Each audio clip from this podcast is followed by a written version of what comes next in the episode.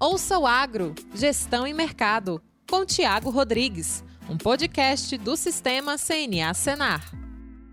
Olá, esse é mais um episódio do podcast Ouço Agro, Gestão e Mercado, seu podcast do Sistema CNA, com foco em análise de riscos e preços no mercado agropecuário. Eu sou o Tiago Rodrigues e estou à frente do projeto Campo Futuro, que é uma iniciativa do Sistema CNA com foco no levantamento de custos de produção de diferentes atividades agropecuárias pelo país.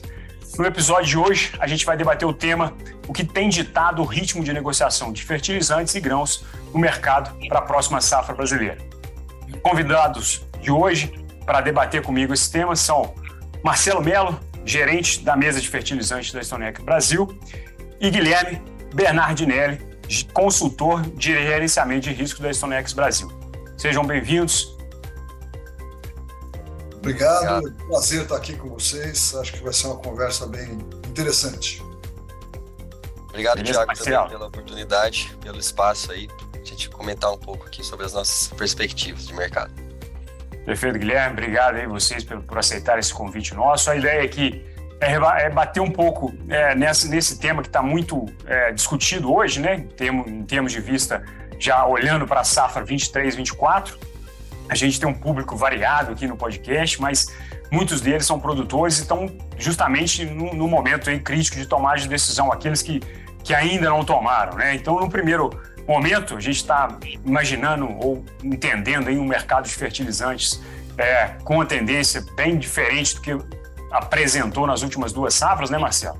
Então, se a gente pegar aí é, os dados do próprio projeto Campo Futuro aqui, a gente vê um, um certo é, receio em termos de negociação desses fertilizantes para a próxima safra. Muita gente esperando aí que esse movimento de, principalmente de, de baixa nos preços, seja um movimento que perdure por mais tempo e isso é, acabe ocasionando melhores oportunidades de negócio daqui para frente. Né?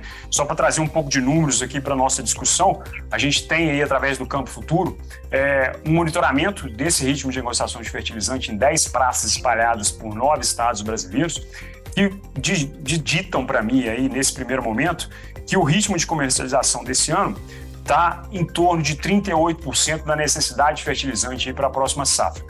Se a gente fizer um comparativo com esse mesmo patamar em maio do ano passado, para as mesmas praças que a gente tem acompanhado aqui, esse ritmo era bem maior. Nós estamos falando de quase o dobro, 64% dentro dessas praças que a gente tem acompanhado. E pelo que a gente tem debatido aí, Marcelo, e pelos números que vocês trouxeram aí na última pesquisa também, não foge muito daquilo que vocês têm é, de compreensão do que o mercado está tá, tá se posicionando nesse momento, né? Exatamente, nós fazemos uma pesquisa é, com toda a nossa base de clientes e inúmeros prospectos, e, e é uma pesquisa muito ampla, ela, a gente calcula é, que ela está cobrindo hoje cerca de 29 milhões de hectares de plantio, e isso já é líquido, porque a gente conversa tanto com vendedores de mercado quanto com compradores. Então há uma sobreposição. A gente faz uma conta para reduzir isso. E de fato a conclusão da pesquisa agora em maio é que nós estamos atrasados. O Brasil como um todo está com 44% das necessidades para o segundo semestre, onde basicamente a safra verão é, é importantíssima, a safra verão de grãos. É, mas obviamente temos outras culturas, né? Todas as culturas brasileiras estão envolvidas, né?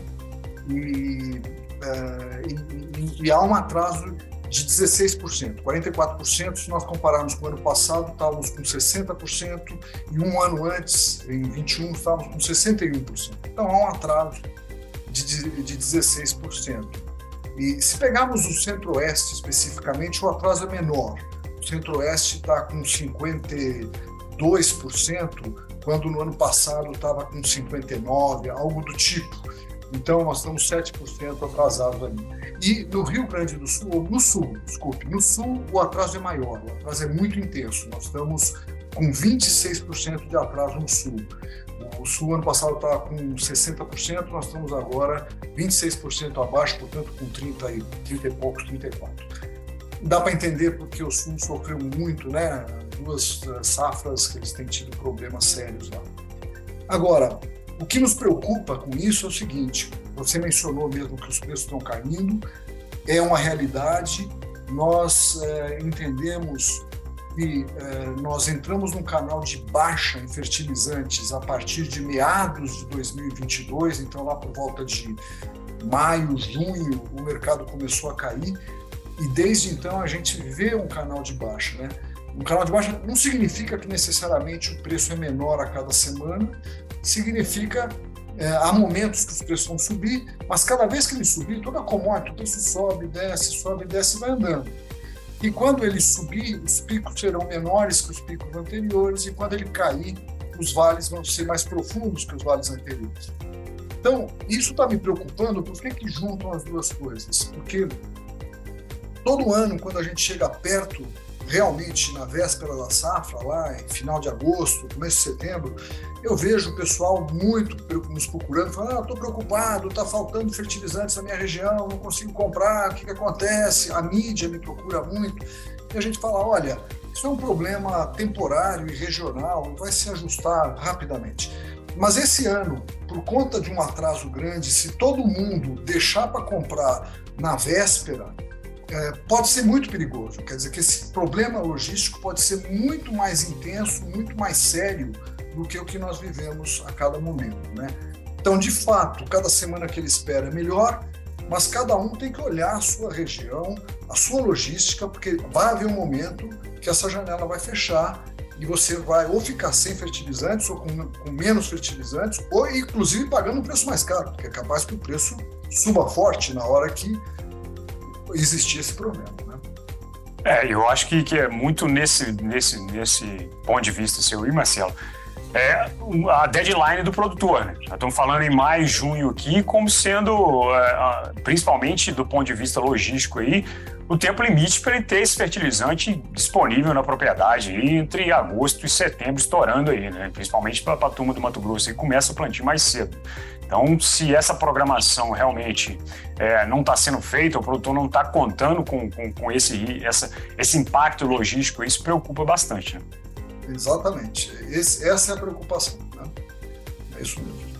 É, e se a gente olhar a outra ponta, né, para envolver um pouco do Guilherme aqui na, na discussão nossa, é, a, se por um lado o produtor tem esse alento na queda do, do, do, dos preços fertilizantes aí, por outro, o estímulo para que ele comercialize a soja, o milho dele para a próxima safra aí, ele não está sendo tão favorável nesse momento. Né? Então a gente imagina que, é, com base nos dados também do projeto Campo Futuro aqui, se a gente pegar as 31 praças que a gente visitou ano passado para fazer um levantamento de custo de produção na área de grãos, é, em média, 28% da, do, do, da precificação da soja do produtor que participou desses levantamentos é feito por venda antecipada a gente pegar trocas, 24% somado a esses 28%. Então, isso dita muito do que, é, do que ele vai formar de preço lá no final, né?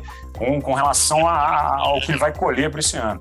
E esse movimento, é, de certa forma, que a gente tem visto hoje no mercado, né, Guilherme, é, ele está num ritmo bem lento com relação às últimas safras. Né? O que, que vocês têm de, de número aí para trazer para a gente discutir aqui? É, boa noite, pessoal. É, comentando um pouco aqui sobre os números de comercialização da Stonex, tá? A, a nossa última atualização foi realizada no dia 19 de maio dessa, desse mês ainda, e a gente veio com uma comercialização de 8% né, em escala nacional. Então, considerando toda a região centro-oeste, região sul, também os estados é, do norte e nordeste que compõem essa média, e ainda assim é um ritmo bem lento quando a gente compara com os outros anos de comercialização, que para essa mesma época do ano girava em média aí de 20%, e hoje a gente está falando de 8%. E com essa queda dos preços que a gente tem observado, isso tem, parece que de certa forma, desmotivado essas fixações, essa comercialização, tá? E essa queda vem ocorrendo por uma série de motivos. Começa já desde a safra 22-23 agora, né, que a gente acabou de colher, que também segue é, num ritmo bem atrasado de comercialização, e isso pode trazer preocupação, principalmente no que se fala é, em termos de capacidade estática do Brasil, porque a gente ainda tem uma safrinha gigantesca para receber. A gente estima aqui uma safrinha de milho de 130 milhões de toneladas. Então, esse preço vem caindo porque a gente teve uma super safra brasileira, a gente está vendo estoques do Brasil se recuperarem em níveis é, históricos que a gente não tinha observado nesses últimos anos. A gente não está vendo uma grande competição entre o mercado de exportação e o mercado doméstico. Isso não permite, né, não tem permitido que os prêmios no Brasil também se elevem aos mesmos patamares que a gente tinha anteriormente. A gente está vendo uma situação em que as cotações em Chicago, né, a referência mundial de preços, vem caindo dia após dia. E isso é proveniente também de um sentimento de otimismo com a safra norte-americana que está por vir. Também está se falando sobre em recuperação dos estoques norte-americanos. Então, todos esses fatores que compõem né, a formação do preço vem trazendo essas cotações é, cada vez mais para baixo. Está difícil da gente é, encontrar hoje algum fundamento que seja muito mais altista. Né? A gente chegou a ver no ano passado, com as condições de guerra, em que a gente teve, no mesmo momento, Chicago em cotações altas, bases e prêmios em cotações mais altas, um câmbio também que tinha é, uma taxa de conversão mais alta, e mesmo com preços tão elevados, a comercialização ainda acabou não, não avançando né, em passos mais rápidos. E hoje, com, com essa queda dos preços, a tendência é que ela continue ainda mais lenta. Só que hoje a gente tem armazéns com muita quantidade de soja ainda, com uma grande safrinha para ser recebida. Tá? A gente está falando aqui numa safrinha de 130 milhões de toneladas na Stonex. Então, a gente teria que tirar essa soja desses armazéns para conseguir receber é, desculpa, tirar toda, todo, toda essa soja desse armazém para conseguir receber toda essa safrinha. Só que a safrinha em si, falando da 22 23, também está andando em passos mais lentos. Nosso último dado aqui de comercialização de safrinha é para essa que vai colher agora nesses próximos meses, estava em 30%. Tá? Quando a gente compara é, com a 21, 22, que foi a do ano passado, ela também estava em 40%, então, e já era mais atrasado. Então, de certa forma, quando a gente considera é, volume de produção, capacidade logística e o tempo que a gente tem para receber, né, realizar essas transações, está realmente virando uma situação um pouco mais complicada, né? Colocando até um ponto que o Marcelo falou. É, se gerar uma demanda muito grande por essa, por essa necessidade de frete, vai ser mais um fator que pode encarecer frete, e esse também é mais um fator que conversa com uma precificação mais baixa, né? Porque quando a gente fala em precificação, por exemplo, se a gente pega o porto como referência, né, de, de, preço. E a gente desconta esse frete, quanto maior for o desconto desse frete, menor também é seu prêmio, menor também é seu basis. E à medida que Chicago cai e o câmbio também vem caindo, essa precificação né, vem indo mais para baixo e atrasando ainda mais essa comercialização, porque de fato ela vem, é, ela pode desmotivar o produtor à medida que ela vem ocorrendo. E isso gera dúvidas também sobre qual pode ser o futuro da área plantada do Brasil. Tá? Ah, uma das primeiras projeções que a gente viu nesse mês que saiu e em escala mundial, que é muito observada, é do SDA. Maio é um mês importante quando a gente fala do SDA, que é o Departamento de Agricultura dos Estados Unidos, porque é quando eles trazem a primeira fotografia, a primeira projeção do ano safra 23-24. Não só para os Estados Unidos, que tem grande importância, mas também de todos os outros países.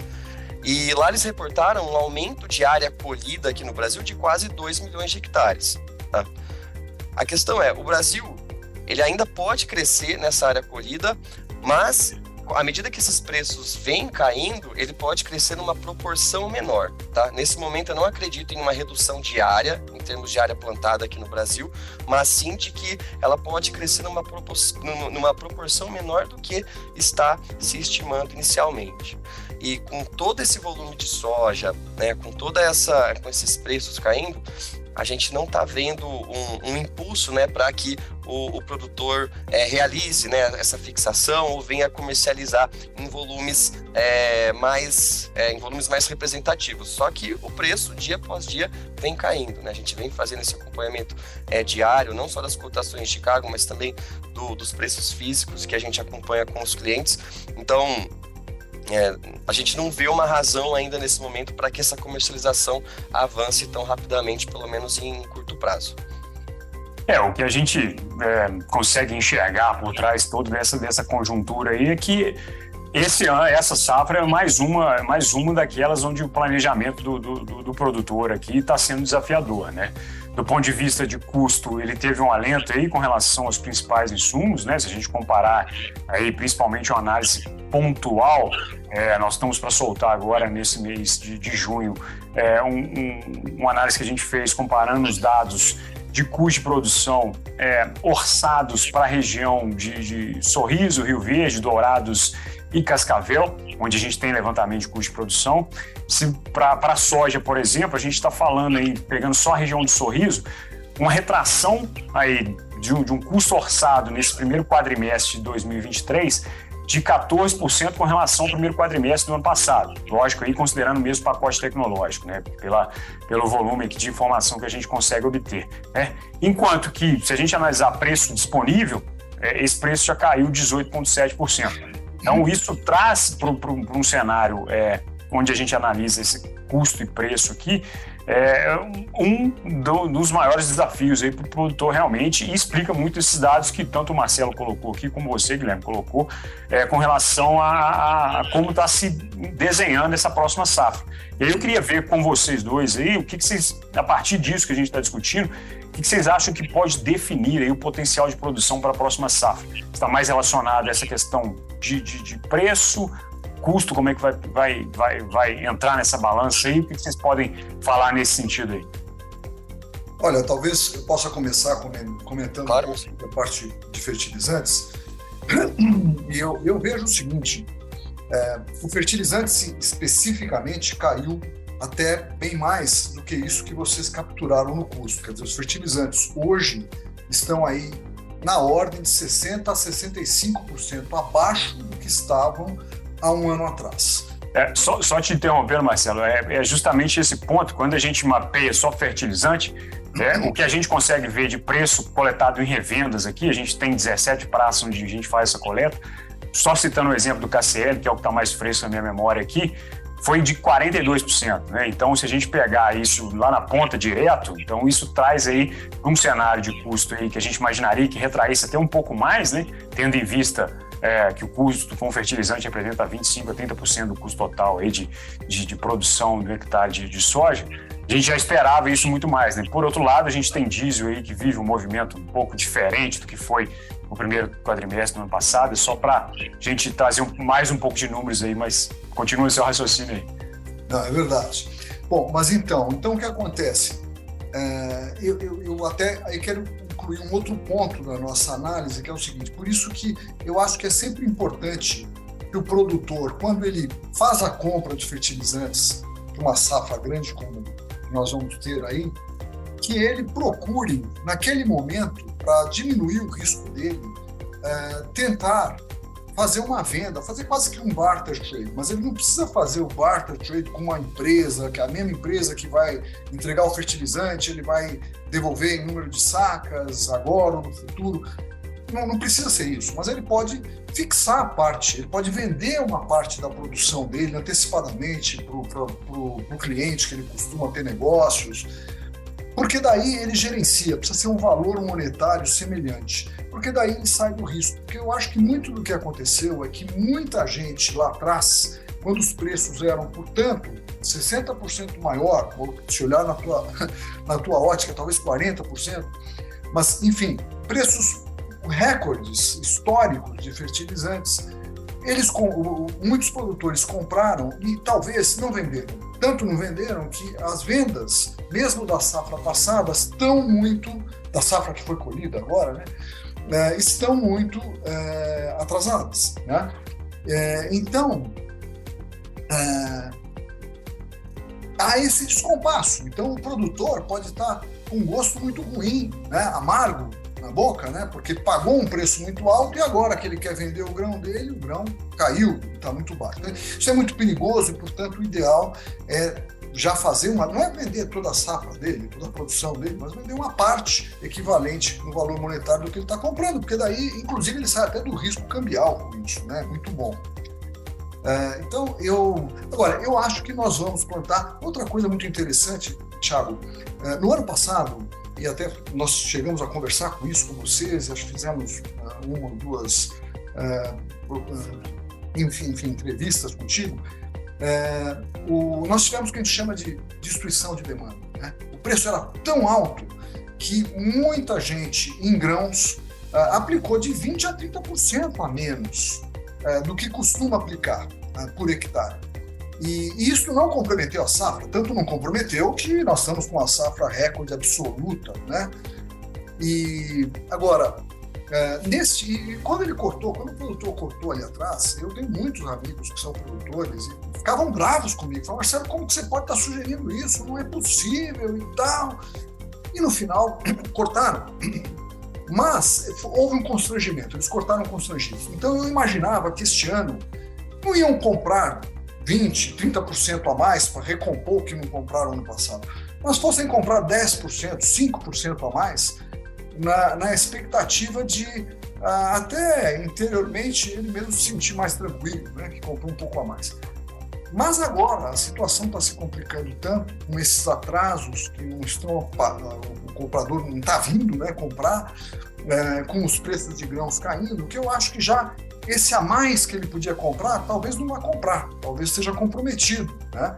É, mas eu acho que nós vamos plantar uma safra assim, é, pelo menos com o volume normal de fertilizantes é, a serem aplicados. Tá? Perfeito, Marcelo. Guilherme, o que, que você acha aí da, de potencial de produção para a próxima safra? Eu acredito sim que o Brasil possa ter mais uma grande safra. Tá? Essa safra é, já foi muito já foi muito boa, né, em termos de oferta. A gente fala aqui em 157 milhões de toneladas na Stonex, mesmo com todos os problemas que houveram com a produtividade no Rio Grande do Sul, que tem uma boa, uma grande representatividade na produção brasileira. E agora a gente está mudando também de um padrão climático. Tá? A gente saiu de uma condição de laninha, a gente viu que essa condição de laninha também teve efeito na safra de soja aqui em 2021. A gente viu redução de, é, redução de produção bem significativa em Mato Grosso do Sul, Paraná, Rio Grande do Sul, até mesmo São Paulo, né, que tem uma produção menor, mas ac acabou sentindo. E a gente passa agora para um El Ninho. Tá? Esse El Ninho ele conversa com maiores produtividades lá no lá, lá no hemisfério norte, mas também traz uma condição relativamente mais neutra aqui para a América do Sul. Né? Onde poderia é, haver alguma preocupação a mais com produtividade, de acordo com os dados históricos que a gente acompanha, seria em relação ao centro-norte do Brasil para cima. Mas falar desse centro-norte para cima, ele, ele tem, também é uma região do Brasil que tem uma menor representatividade na produção nacional. Então eu acredito que o Brasil ainda possa crescer, mas em menor proporção do que se espera, tá? Primeira estimativa que o SDA trouxe para 23, 24, eles falaram em 163 milhões de toneladas. Tá, é quase 7 milhões de toneladas a mais. Eu acredito que o Brasil possa crescer ainda umas 4, 5, um pouco menos do que isso, à medida que ocorrer nesse meio do caminho, tá? E em termos de preço, é como eu falei, eu acredito que ele, ele pode crescer ainda, tá? Até esse valor de produção, a crescer ainda 5 milhões de toneladas até. Só que essa área que o SJ fala, falando em 2 milhões de hectares, eu ainda acredito que seja muito. E, e também com esses preços caindo, acho que essa área pode ser metade, tá? Então, até fazendo um link também com o que o Marcelo fala, se essa área plantada cresce menos do que se espera, né, e a gente por alguma razão pode acabar é, tendo um atraso nessa comercialização de fertilizantes, eu não acredito que, que isso também seria um problema para afetar a produtividade do Brasil. Então, eu ainda sigo otimista, pensando que o Brasil pode crescer sim em produção, tá? Mesmo com essa redução dos preços, o Brasil pode sim é, continuar crescendo em área, tá? A gente está falando de um mundo que continua crescendo, a demanda cresce, as pessoas precisam consumir é, mais, então é, faz sentido com que o Brasil cresça, tá? E o Brasil ganha cada vez mais espaço também no mercado é, internacional, né? De fornecer essa soja para outros países, não só para para exportar é, soja para a China, que esmaga é, muita soja para produzir farelo e, e, alimentar seu rebanho, mas também é, para todas as outras políticas de biocombustíveis que vêm crescendo em escala mundial. O Brasil também pode ajudar nesse sentido, né, de esmagar e exportar óleo de soja, ou também para o nosso próprio consumo interno. Tá? O Brasil está falando também em outros programas de biodiesel daqui para frente, então são algumas razões que nos fazem acreditar que o Brasil ainda deve continuar crescendo em termos de produção. É, eu acho que você colocou mais um elemento importante aí nesse planejamento que a gente está citando aqui por parte do produtor, né, que é o clima. Né? Então, assim, a turma do Sul está agradecendo a Deus aí que esse negócio está mudando, né? Porque não aguenta mais, mais um ano aí complicado. Né? E um outro ponto interessante que você colocou aí, puxando para o lado da demanda, foi essa questão da, da, das políticas de biocombustível. Né? A gente está caminhando para um 2024 aí de B13, né? então essa, essa articulação aí, tendo do ponto de vista de, de, de, de, a demanda puxar um pouco dessa produção, também pode ser um fator aí que vai trazer um pouco mais de, vamos dizer assim, tempero para essa salada que a gente está colocando aqui de, de planejamento para o ano que vem. E é nessa linha aí que eu vou fazer uma, uma última colocação para vocês aqui, ó, quando o papo tá bom, corre muito rápido, né? É pensando do ponto de vista que o Marcelo já até tinha colocado aí, já adiantou um pouco, né? Desse produtor que está aí agora se vendo nessa salada aí de, de, de oportunidades e riscos aí, o que, que ele tem de ferramenta hoje, principalmente de gestão de risco de preço, que pode auxiliar ele aí nas tomadas de decisão, o que, que é interessante nesse momento ele avaliar, para que ele não seja prejudicado aí com relação às margens aí da próxima safra, né, Guilherme? Sim, é, pensando no, no lado do, do produtor, né, olhando em termos de ferramenta, hoje, né, para quem pode, para quem tem oportunidade, se interessa por esse mercado, a gente recomenda principalmente as proteções financeiras, tá? Porque como a gente está vendo essa, essa, essa queda muito significativa é, de Chicago, então posições vendidas estão é, obtendo é, resultados financeiros positivos e isso pode acabar compensando lá no final, a hora que ele tiver que realizar a fixação é, desse produto físico, esse, esse financeiro pode acabar ajudando. Então, é nesse momento, para quem, quem trabalha com esse mercado, entende, ou quem quiser procurar também buscar, a gente recomenda principalmente as proteções financeiras, né, as posições vendidas, porque esse mercado em queda, é, digamos que ele favorece esse tipo de operação e pode compensar as perdas no físico que a gente tem observado hoje em dia. Até porque a gente vive um cenário também de bases muito debilitados em que também não se compensa é, essa venda no físico. Nem sempre um preço que é, historicamente, digamos assim, numericamente em valores altos, ele significa que pode é, trazer uma boa rentabilidade. Né? A gente sempre decompõe esse preço para entender ele e quando a gente faz essa decomposição hoje em dia e tem visto as ofertas de prêmio e como isso também tem sido trabalhado em bases, a gente recomenda primeiro a posição financeira e a hora que esses bases, né, esses prêmios atingirem é, valores melhores, aí sim realizar a fixação no físico. Então, é, e talvez complementando, falando aí, colocando fertilizantes, que como você colocou, Thiago, é do, do maior custo individual aí da, do plantio, é, nós também temos alguma coisa de derivativo é, que pode ajudar. E, e, que pode ajudar, inclusive, nesse momento, porque um dos problemas desses atrasos que nós estamos vendo também é a taxa de juros, cara. Está muito alta, né? É, então é violentíssimo, é muito difícil, né? Porque no passado a taxa de juros estava barata, o Brasil chegou, eu me lembro, a partir de 2019, as antecipações eram muito fortes, porque os momentos dos preços fertilizantes estavam muito baixos, os caras já em novembro, dezembro estavam fixando e comprando o fertilizante que ia usar em setembro do ano seguinte, né? Isso vai em dezembro de 19. Então, é, agora nós estamos indo para o lado inverso, né? Porque é tão alto a taxa de juros que é muito difícil. Mas aí, de novo, ele pode tentar usar instrumentos financeiros é, para tentar gerenciar o preço lá para frente, para as próximas safras. A próxima safra, digamos, saindo da safra verão, que está na nossa frente, é iminente, está com esse atraso preocupante, né? É, a próxima safra importante que vamos ter é a safrinha 23, 24, né? que vai ser plantada a partir de finalzinho de dezembro, janeiro, fevereiro. E, e, e, essa safra também, a pesquisa também indicou que ela está atrasada. Evidentemente, temos muito tempo, não há nenhum risco ainda, é, mas ela está também bem mais baixo é, do que estávamos nos últimos dois anos, as negociações. E nesse momento, nós vamos entrar num momento agora de preços muito baixos de, de nitrogenados, que é talvez o ponto mais importante né, para a safrinha, a ureia, né, nitrogenados, e, mas há esse problema com a taxa de juros. Então, há, há uma inconsistência. E depois, a partir de agosto, novembro, agosto, setembro, a gente já vê os preços voltarem a subir. na, nos nitrogenados. Então, uh, há uma dificuldade aí de, uh, para o produtor equacionar essa, essa dinâmica e essa situação.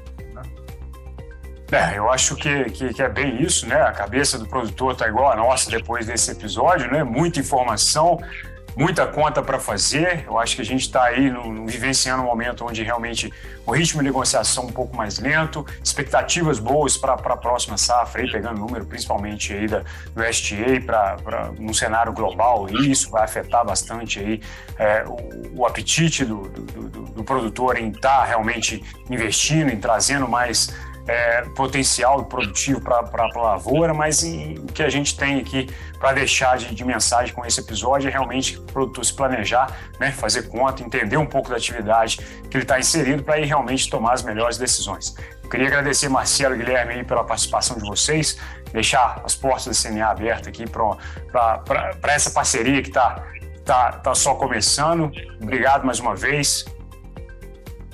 Eu que agradeço pelo nosso lado aqui, é um prazer. Eu imagino que o Guilherme também o vê assim, certo? Muito obrigado. Agradeço demais o convite, também participar aqui é um grande prazer e também estou à disposição aqui para o que vocês precisarem. Perfeito, Guilherme. Obrigado mais uma vez aí. Esse foi mais um episódio do podcast Ouço Agro, Gestão e Mercado. Até o próximo episódio e um abraço.